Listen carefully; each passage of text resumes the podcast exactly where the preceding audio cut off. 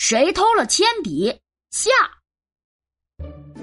大牛，你能把你拿走的绿铅笔给我看一看吗？当然可以，不过我把它放在了教室里。我们吃完饭一起去看吧。正好我和琪琪都饿了，大家就坐在了一起吃午饭。好，嗯，好，嗯，好吃好吃。大家吃的正开心，这时大牛夹起一颗红红的辣椒，直接就塞进了嘴巴里，吧唧吧唧就嚼碎了。哇！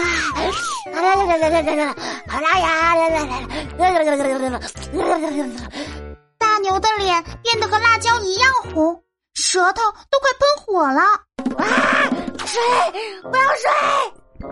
他辣的眼睛和鼻涕一起流了下来，咕嘟咕嘟连喝了两瓶水，看起来可怜极了。啊！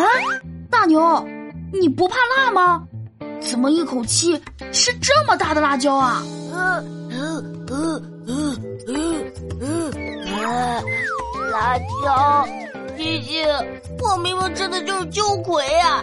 秋葵？哪里会有红色的秋葵啊？大牛，你看错了吧？没有啊，这明明就是绿色的秋葵。不过它真的好辣呀，我的舌头都快着火了。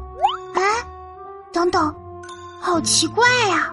明明是红色的辣椒，大牛却说它是绿色的秋葵。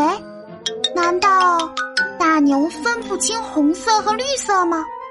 我把刚才捡到的绿铅笔递给了大牛。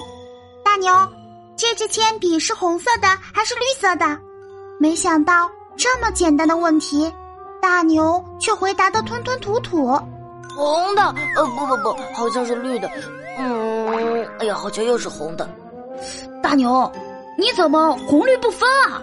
这时候。大牛不好意思的笑了，嘿嘿嘿，我差点忘了，我们牛都是色盲，天生就分不清红色和绿色的。所以琪琪西宝，这支铅笔到底是什么颜色？我看着还挺眼熟的。当然眼熟了，大牛，因为这支就是你的绿铅笔啊！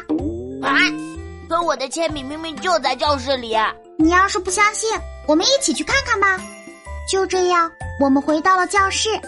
大牛从文具盒里拿出了一支铅笔，一看见铅笔，琪琪就大叫了起来：“啊，喜宝，这是你的红铅笔，他怎么会在大牛这里啊？”啊，这，啊这，啊，啊！